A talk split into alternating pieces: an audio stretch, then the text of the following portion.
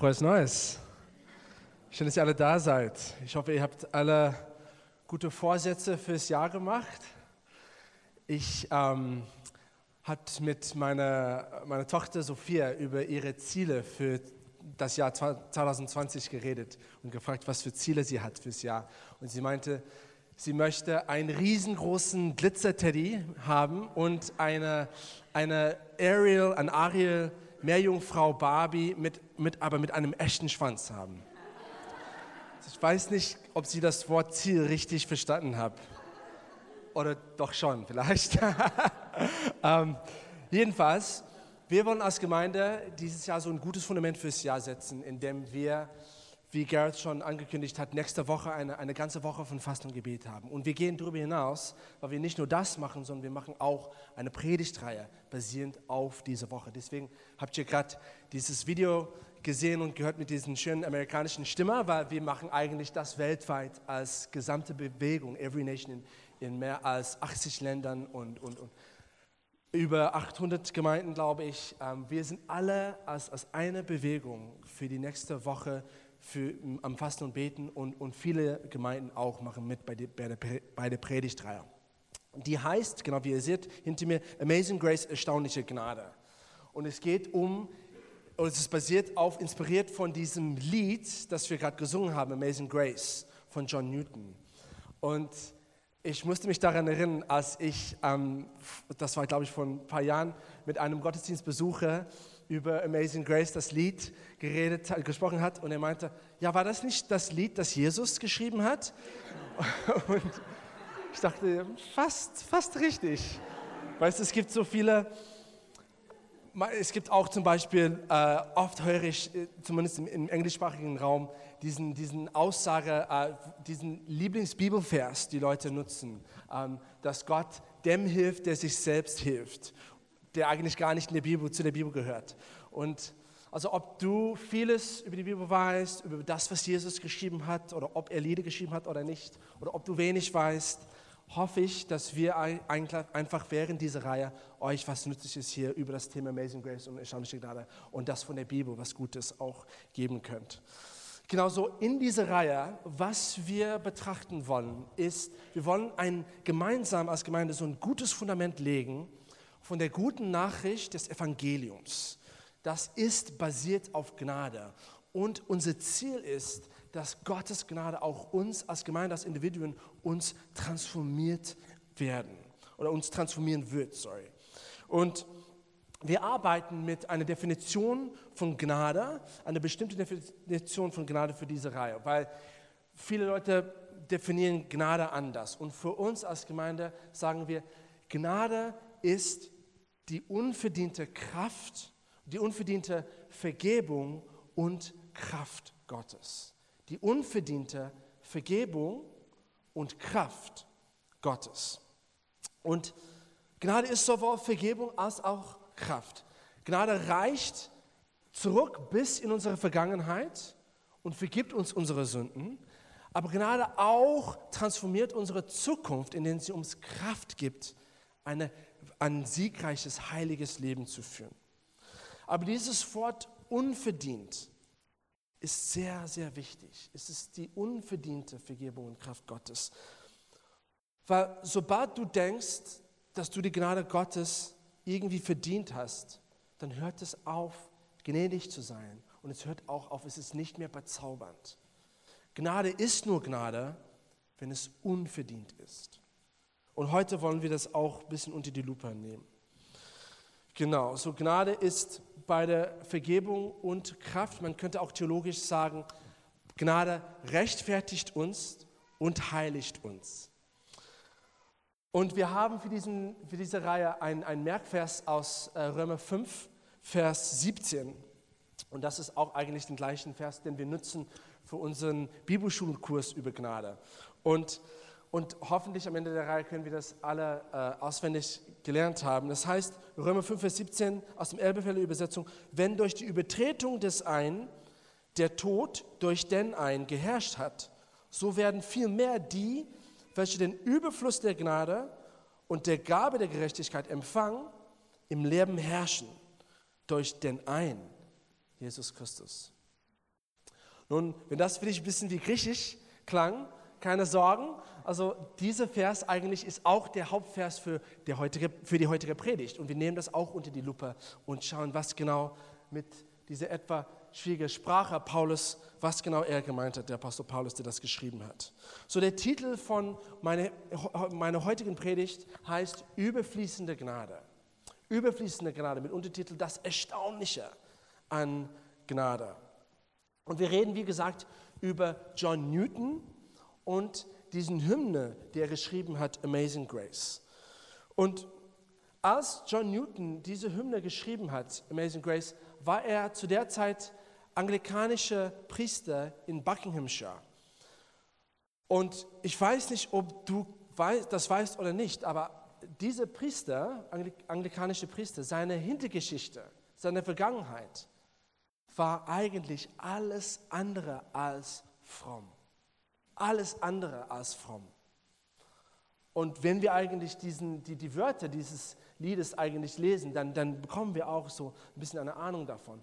Es heißt Amazing Grace, how sweet the sound that saved a wretch like me. I once was lost, but now I'm found, was blind, but now I see. Und auf Deutsch übersetzt, erstaunliche Gnade, wie süß der Klang. Und jetzt diese zweite Zeile ist etwas schwierig zu übersetzen. Und der, die, offizielle, die offizielle Übersetzung auf Deutsch heißt, das hat ein armen Sünder, ein armen Sünder wie mich gerettet.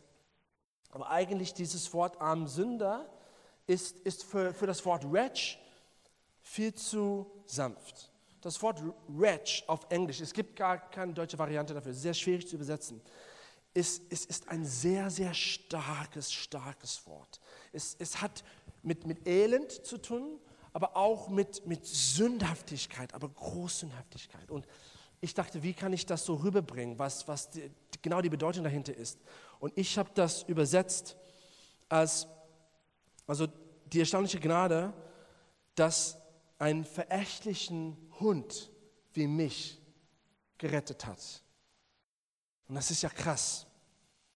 Also ich war einst verloren, jetzt bin gefunden, war blind, aber jetzt sehe ich. Die Frage aber, die wir uns stellen müssen, wenn wir dieses Lied lesen oder die Wörter dazu, ist, wieso würde John Newton sich als verächtlich bezeichnen? Das ist schon krass. Übertreibt er? Oder versteht er eigentlich alles genau richtig? Also John Newton wurde ja 1725 in London geboren und seine Mutter war Christin und sie hat ihm der, die Bibel beigebracht im jungen Alter. Aber dann starb sie, als er nur sieben Jahre alt war, starb sie an, Tuberkulo an Tuberkulose.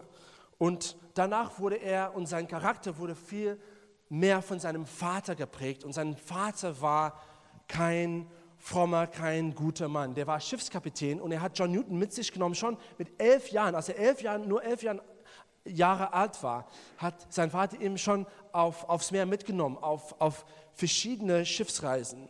Und er wuchs auf, er hat ein hartes Leben gehabt. Und der war, äh, hat viel zu viel getrunken, John Newton.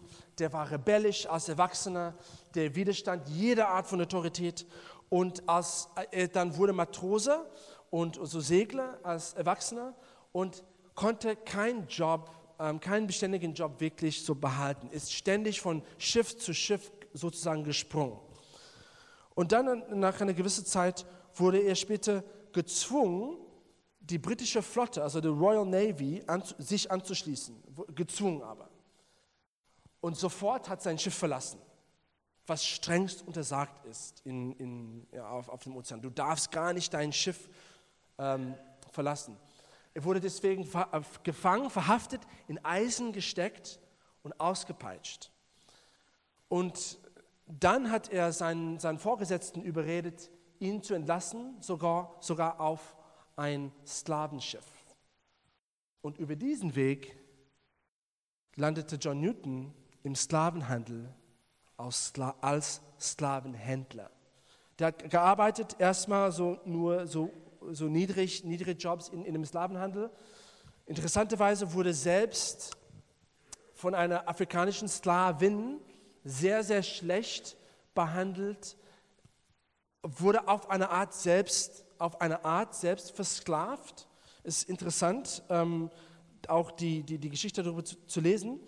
Aber jedenfalls war, war jahrelang in dem Sklavenhandel und wurde dann später echt zum Kapitän und zum Sklavenhändler von damals dieser transatlantische Sklavenhandel. Nun, wenn du ein bisschen von der Geschichte weißt, weißt du, dass, die, dass der transatlantische Sklavenhandel war höchst, höchst unmenschlich und brutal. Also Historiker schätzen zwischen 10 und, und, und 12 Millionen Menschen wurde aus Afrika entführt und, und, auf, und nach, nach Südamerika und Nordamerika in die Sklaverei entführt. Und das ist nur die, die es überlebt haben. Also es gab unzählig viel mehr, die, die entweder im Ozean ertrunken sind oder an Bord eines Schiffes gestorben sind oder in Afrika gestorben sind, als sie den Gefangennahmen widerstanden haben. Es ist schwierig, das zu, zu schätzen, wie viel das ist. Manche reichen von, von 20 Millionen bis in über 100 Millionen Menschen, die gestorben sind. Und die Lebensumstände an Bord dieser Schiffen waren, waren krass. Die, die meinten, ähm, 20 Prozent der, der, der Sklaven ähm, haben die Reise nicht überlebt. Also es gab häufig Epidemien von, von Pocken und von Fieber und von Ruhe und die, die, die Lebensumstände unter Deck, die waren so eng, die Menschen konnten gar nicht richtig stehen, die mussten auf, oft auf die Hocker gehen. Das dauerte die Reise von drei bis sechs Monate lang so ständig. Die Frauen und Kinder, die hatten etwa mehr Bewegungsfreiheit, konnten so an, an Bord so sich ein bisschen bewegen, aber dafür wurden sie äh, sexuellem Gewalt äh, und sexuellem Missbrauch anhand der Schiffsbesatzung ausgesetzt. Also es war für sie auch wirklich krass. Nun, man muss überlegen und man muss sich vorstellen, also was für Menschen Sklaven, Händler waren. Ich glaube, es ist schwer vorzustellen, jemand, der von einem niedrigen, niedrigeren moralischen Standard lebt als ein Sklavenhändler.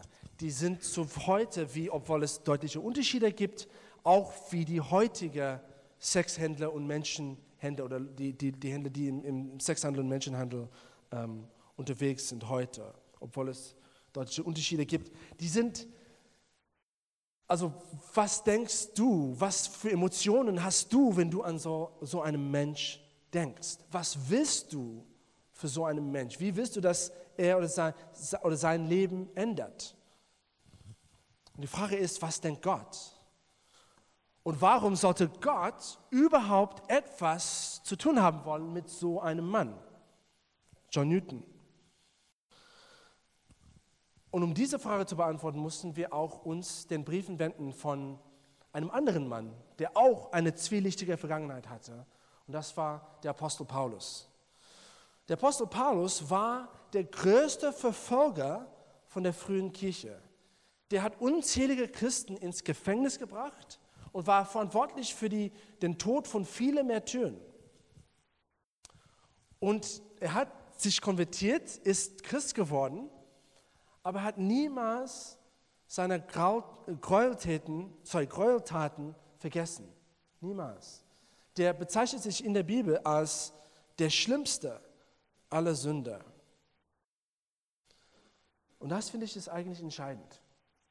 Weil wenn es um das Thema Gnade geht, um die gute Nachricht von Gnade zu verstehen, müssen wir erst die schlechte Nachricht von unserer Sündhaftigkeit auch verstehen. Und genau das schreibt Paulus. Also alles ausgedruckt, die, die, die Reise von Gnade beginnt im Schweinestall. Also Paulus wusste, dass er Sünde war, aber wusste auch, dass das nicht nur bei ihm der Fall war. Und wir lesen in Römer 3, Vers 9 bis 12 und dann auch in 23. Ähm, genau. Alle Menschen, das schreibt Paulus, ob sie Juden sind oder nicht, stehen unter der Herrschaft der Sünder. alle Menschen. In der Schrift heißt es, keiner ist gerecht, nicht ein einziger. Keiner ist klug, keiner fragt nach Gott. Alle haben sich von Gott abgewandt. Und Vers 23, bekannte Vers, denn alle Menschen haben gesündigt und das Leben in der Herrlichkeit Gottes verloren. Nun heute in der modernen Zeit, wir, wir mögen das Wort Sünde nicht. Also wir reden nicht oft davon, es, wir werden empört darüber, beleidigt. Und ja, wir, die moralischen Standards von unserer Zeit sind so niedrig geworden, finde ich, dass alle von uns, dass wir denken, ja, ich, ich pack das im Leben, ich bin gut genug, ich bin ja ein, ein guter Mensch. Aber ich glaube, jede von uns, wenn wir ehrlich mit uns selbst sind, würden eigentlich zugeben, dass, dass wir von der Perfektion weit entfernt sind.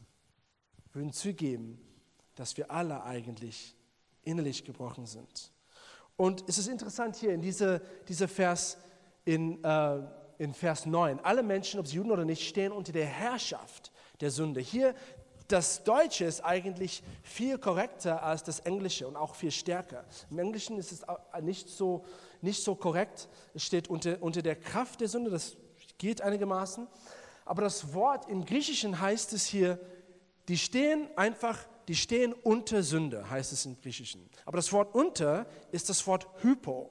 Und hypo bringt mit sich die Bedeutung, dass man unter der Autorität einem ist worunter man ist.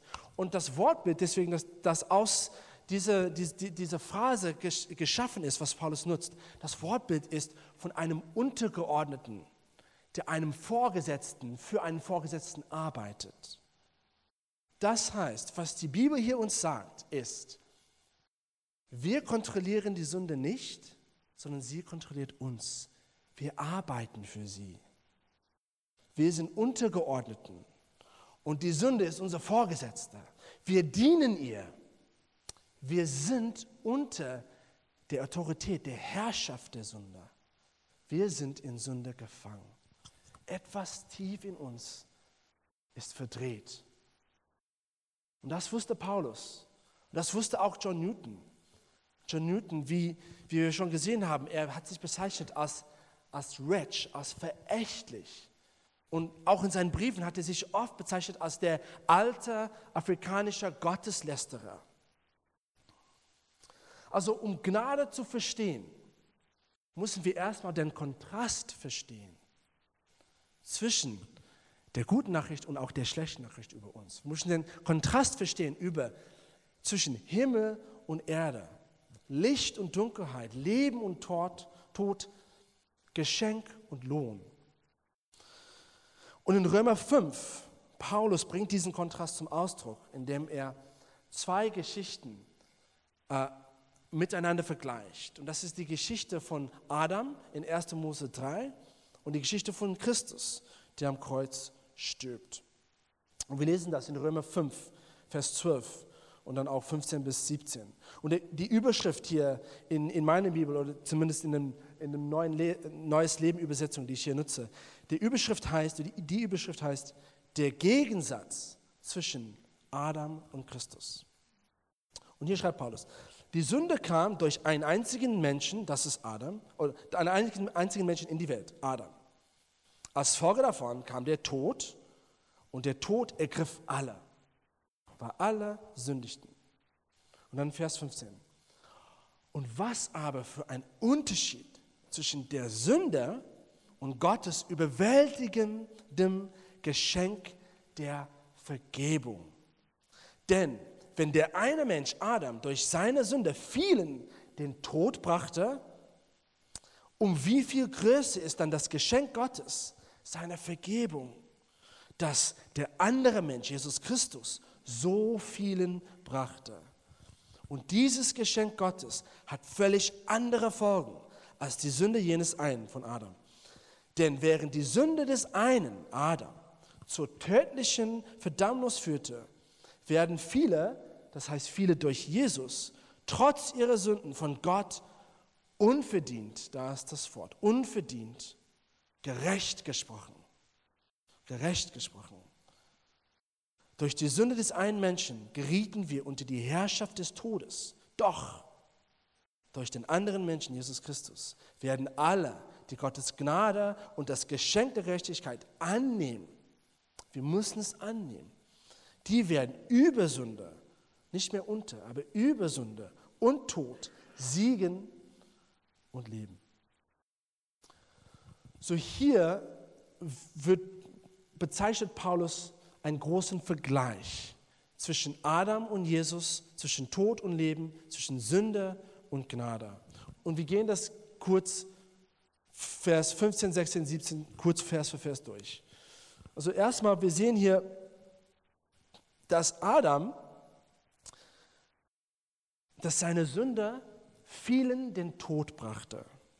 Aber dass Jesus dagegen ein Geschenk gebracht hat. Und zwar, er hat vielen Vergebung gebracht. Und zwar, das, das hier scheint, das Geschenk ist viel größer, indem es viele Vergebung, vielen Vergebung ver verbracht hat. Aber das Wort größer, andere Übersetzungen sagen, übersetzen das nicht als größer, die übersetzen das als überschwänglich. Und im Griechischen ist das eigentlich das Wort perisoisen. Und das heißt zu überfließen. So, es heißt hier, Gottes Geschenk, Gottes Gnade, es überfließt, es ist überschwänglich, es ist größer. Egal was für Sünde eine Begangenheit, begangen hat, egal was für Sünden du begangen hast, Gottes Gnade ist größer. Es fließt über, es ist überschwänglich, es läuft über und läuft hin zu vielen und bringt was? Vergebung. Es bringt Vergebung zu uns. Und, und Paulus so packt das noch weiter aus in dem, in dem nächsten Vers. Er sagt, die Sünde unter Adam und unter Jesus hat völlig andere Folgen. Also und Adam, Sünde führte zu was? Zur tödlichen Verdammnis. Und unter Jesus aber, Sünde führte zu was? Führte dazu, dass wir gerecht gesprochen wurden. Und zwar völlig unverdient. Und jetzt, okay, ich verstehe. Sünde die natürliche Folge von Sünde ist was? Ist Tod, ist Verdammnis. Aber dass die Folge von Sünde Gerechtigkeit ist, dass man als Folge davon gerecht gesprochen wird und das eigentlich steht es hier in der Übersetzung. Die Folge von Sünde unter Jesus ist Gerechtigkeit und in anderen Übersetzungen wird das klar. Ähm, nicht eigentlich hier in dieser Übersetzung, aber in anderen Übersetzungen. Man muss dann überlegen, ja, das ist ja völlig unnatürlich. Das ist ja völlig, das ja, macht ja überhaupt keinen Sinn. Wie kann Sünde unter Jesus zur Gerechtigkeit führen? Also, ich bitte dich jetzt gerade, also das zu betrachten, deine kirchliche Brille jetzt hier mal, mal, runter, mal runterzunehmen. Also wir haben so, so oft über das Thema Gnade geredet und so viel davon gehört, dass man, dass man ein bisschen stumm werden kann mit diesem Thema. Aber wenn du das betrachtest ohne deine christliche kirchliche Brillen, dann wirst du verstehen, das ist völlig unnatürlich, diese Folge. Das ist völlig unnormal. Es macht überhaupt keinen Sinn. Alles wird auf den Kopf gestellt. Anstatt Verdammnis werden wir gerecht gesprochen. Ich, ich weiß, dass, dass, dass mich auch selber das Thema sehr vertraut bin. Und deswegen dachte ich, wie kann ich das so anhand eines Gleichnisses oder eines Bildnisses so besser rüberbringen? Und ich dachte, stell dir mal vor, ich würde hier kommen und ich würde jedem von euch ein, ein, eine Siegemedaille für den Berliner Marathonlauf schenken. Und jeder von euch würde eine Siegemedaille bekommen für den Berliner Marathonlauf. Und ich würde euch sagen, hey, freut euch, ihr habt den Berliner Marathonlauf ähm, zu Ende geschafft. Ihr seid Sieger. Wuhu, cool. Was würdet ihr, da, was würdet ihr denken? Was, was wäre die Emotionen in euch? Das wäre komisch, oder? Also du würdest denken, pff, was der, der spinnt. Ich habe ich hab diesen Marathonlauf gar nicht gelaufen. Also das, das, das hört sich absurd an, zu sagen, ich bin Sieger. Ich habe so diese, diesen Marathonlauf zu Ende gemacht. Es macht ja keinen Sinn. Und das ist genau wie es ist mit, mit etwas Unverdientes. Also wir, wir widerstehen das, wir Menschen, wir mögen eigentlich, deswegen auch, es tut uns schwer, oft Geschenke anzunehmen. Also wir wollen das selber, selber erarbeiten. Deswegen Petrus zum Beispiel, als Jesus ihm angeboten hat, die Füße zu waschen. Er meinte, auf gar keinen Fall, dass du mich reinmachst, mich, der arme Sünder, und ich dafür gar nichts gemacht habe, auf gar keinen Fall. Also, wir alle Menschen, wir, es, es fällt uns einfach schwer, das Unverdiente zu akzeptieren. Und Gnade fällt uns schwer. Und natürlich ist es ja absurd, wenn ich ja über ein, eine Siegemedaille von, von Berliner Marathonlauf rede. Es ist ja absurd. Aber zum Glück geht es nicht darum mit Jesus. Es geht um etwas viel Größeres. Dein ewiges Leben. Und wenn es darum geht, ist es nicht mehr absurd. Es ist erstaunlich, dass Jesus dir dein einziges Leben sozusagen wieder geben würde. Für die Ewigkeit. Umsonst. Unverdient. Eigentlich, du hast das Gegenteil gemacht. Du hast alles andere gemacht, um, sodass dass du da weit runtergefallen bist. Und Jesus hat gar keine Fehler gemacht. Er hat seinen Tod gar nicht verdient. Es ist, als ob wir einen Haufen Schulden gegenüber Gott angehäuft haben. Und Jesus kam und durch seinen Tod hat den Preis dafür bezahlt, hat all deine Schulden beglichen, hat einen Scheck geschrieben für ewiges Leben in seinem eigenen Blut und er reicht es dir. Und sagt, hier, frohe Weihnachten, frohes Neues, ein neues Leben, viel mehr als ein neues Jahr, ein neues Leben. Das ist das Erstaunliche an Gnade. Und in Vers 17, Paulus bringt das noch weiter, weil er sagt, wir waren einst unter die Herrschaft des Todes, aber jetzt herrschen wir über Sünde. Wir herrschen im Leben. Und die, die Erbefelde bringt das noch schöner zum Ausdruck. Wir werden im Leben herrschen. Und das ist das, was ich liebe. Also Gnade ist nicht nur Versicherung für einen Brandfall in der Ewigkeit, sondern es ist wirklich etwas auch für diesem Leben. Wir werden in, im Leben herrschen. Das heißt, in diesem Leben werden wir herrschen. Gott reicht uns, schenkt uns nicht nur Vergebung, sondern er schenkt uns auch Kraft. Kraft, dass dein Charakter anders geformt wird durch Gottes Gnade, dass, dass du Wunder wirken kannst, dass du Gottes Realität, Gottes Königreich vom Himmel auf Erden bringst, dass du Atmosphären änderst dort, wo du bist, weil Gottes Geist in dir wohnt. Das alles schenkt er dir jetzt. Und in, wegen seiner Gnade können wir unverdient in Kraft zunehmen und unsere Welt, unsere Stadt, unsere Nation auch beeinflussen. Nicht, weil wir das verdient haben, sondern weil Gott so gut und so gnädig ist. Also zurück zur Frage. Warum sollte Gott mit solchen Männern wie Paulus und wie John Newton oder wie wir etwas zu tun haben wollen? Weil er sah, was durch seine erstaunliche Gnade möglich war. Er sah das, was möglich war. Und er sieht es auch für dich. Dass trotz unserer Sünden erreicht, seine Gnade erreicht in unserer Vergangenheit, um uns zu vergeben. Und es transformiert unsere Zukunft durch die Kraft und die Heiligkeit, die er uns schenkt. So während wir schließen heute Abend, was bedeutet das für dich und für mich? Ob du eine krasse Vergangenheit gehabt hast wie Paulus oder wie John Newton oder ob du eine ganz normale Vergangenheit gehabt hast, wir müssen alle zur Erkenntnis bekommen. So, wir müssen alle zur Erkenntnis kommen. Im Licht Gottes Gerechtigkeit sind meine Taten auch verächtlich. Aber Gottes Gnade ist erstaunlich. Und wir dürfen das annehmen als unverdientes Geschenk. Und ich schließe mit diesem Bibelvers aus Jesaja 55, Vers 1. Und es steht: Auf, ihr Durstigen, aller, kommt zum Wasser. Und die, ihr kein Geld habt, kommt, kauft und esst. Ja, kommt, kauft ohne Geld und ohne Kaufpreis Wein und Milch. Und das ist die Einladung von Gott. Das ist die Einladung von Gnade einfach zu kommen. Auch wenn wir kein Geld haben, auch wenn wir es nicht kaufen können, wir können es nicht verdienen durch irgendeinen Lohn oder durch irgendein Geld, aber wir dürfen es einfach umsonst bekommen und überfließend Wein und Milch und ewiges Leben überfließend dürfen wir bekommen. Wir kriegen das umsonst. Ein neues Leben mit Gott. Voll von Vergebung, aber auch voll von Kraft und Heiligkeit. Also heute lasst uns Gottes Kraft und auch seine Vergebung frei empfangen. Und während wir schließen, ich möchte für, für zwei Gruppen beten. Und zuerst möchte ich für die Leute beten, wo du hier bist und du weißt, hey, ich bin auch in Sünde gefangen.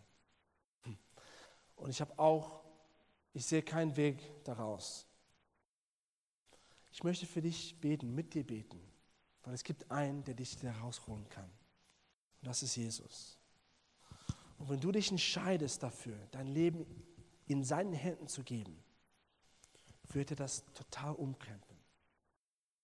Du bist nur eine Entscheidung davon entfernt. Es steht, wenn wir bekennen mit unserem Mund, dass Jesus Herr ist und wenn wir glauben, dass, er vom, dass Gott ihn vom Toten auferweckt hat, werden wir gerettet. Und wenn du hier stehst und du sagst, ich, ehrlich, ich bin noch nicht gerettet, ich habe noch keine Beziehung mit Jesus, dann würde ich dir gerne das anbieten. So lass uns zusammen beten. Und du kannst einfach nach mir beten in deinem Herzen.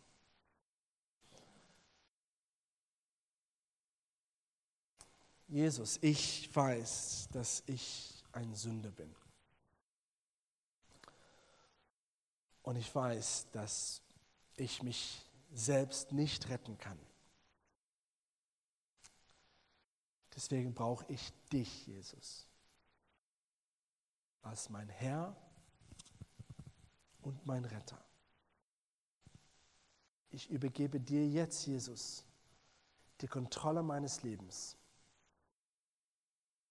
Und ich entscheide mich, umzukehren. Während ich in eine Richtung laufe, jetzt kehre ich um und ich laufe in eine neue Richtung. Mit dir zusammen und dir entgegen.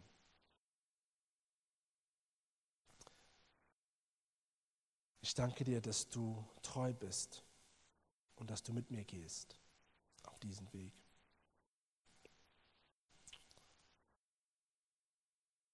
Und während wir noch jetzt in einer Haltung von Gebet sind, möchte ich auch für dich beten, wenn du bereits diese Entscheidung getroffen hast, würde ich gerne aber für dich beten, dass das für dich wieder erstaunlich wird. Gnade, das Thema. Und dass wir alle von uns wieder anfangen zu leben in dieser Kraft, die uns jeden Tag, jeden Moment zur Verfügung steht. So, ich bete einfach. Gott, wir haben so viele Predigten über Gnade gehört und über das Thema. Aber Gott, heute wollen wir das wie beim ersten Mal anschauen. Mach das neu für uns, Gott.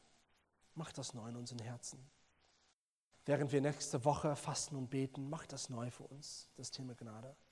Während wir jetzt durch diese ganze Predigtreihe durch die Wochen gehen, mach das neu für uns, Gott.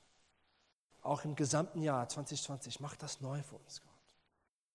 Dass wir Gnade wie beim ersten Mal verstehen und staunen vor deinem Geschenk, vor deinem Opfer, Jesus, vor deiner Liebe. Wir lieben dich, Jesus. Und wir staunen vor deinem Leben und vor deinem Tod und vor deiner Auferstehung.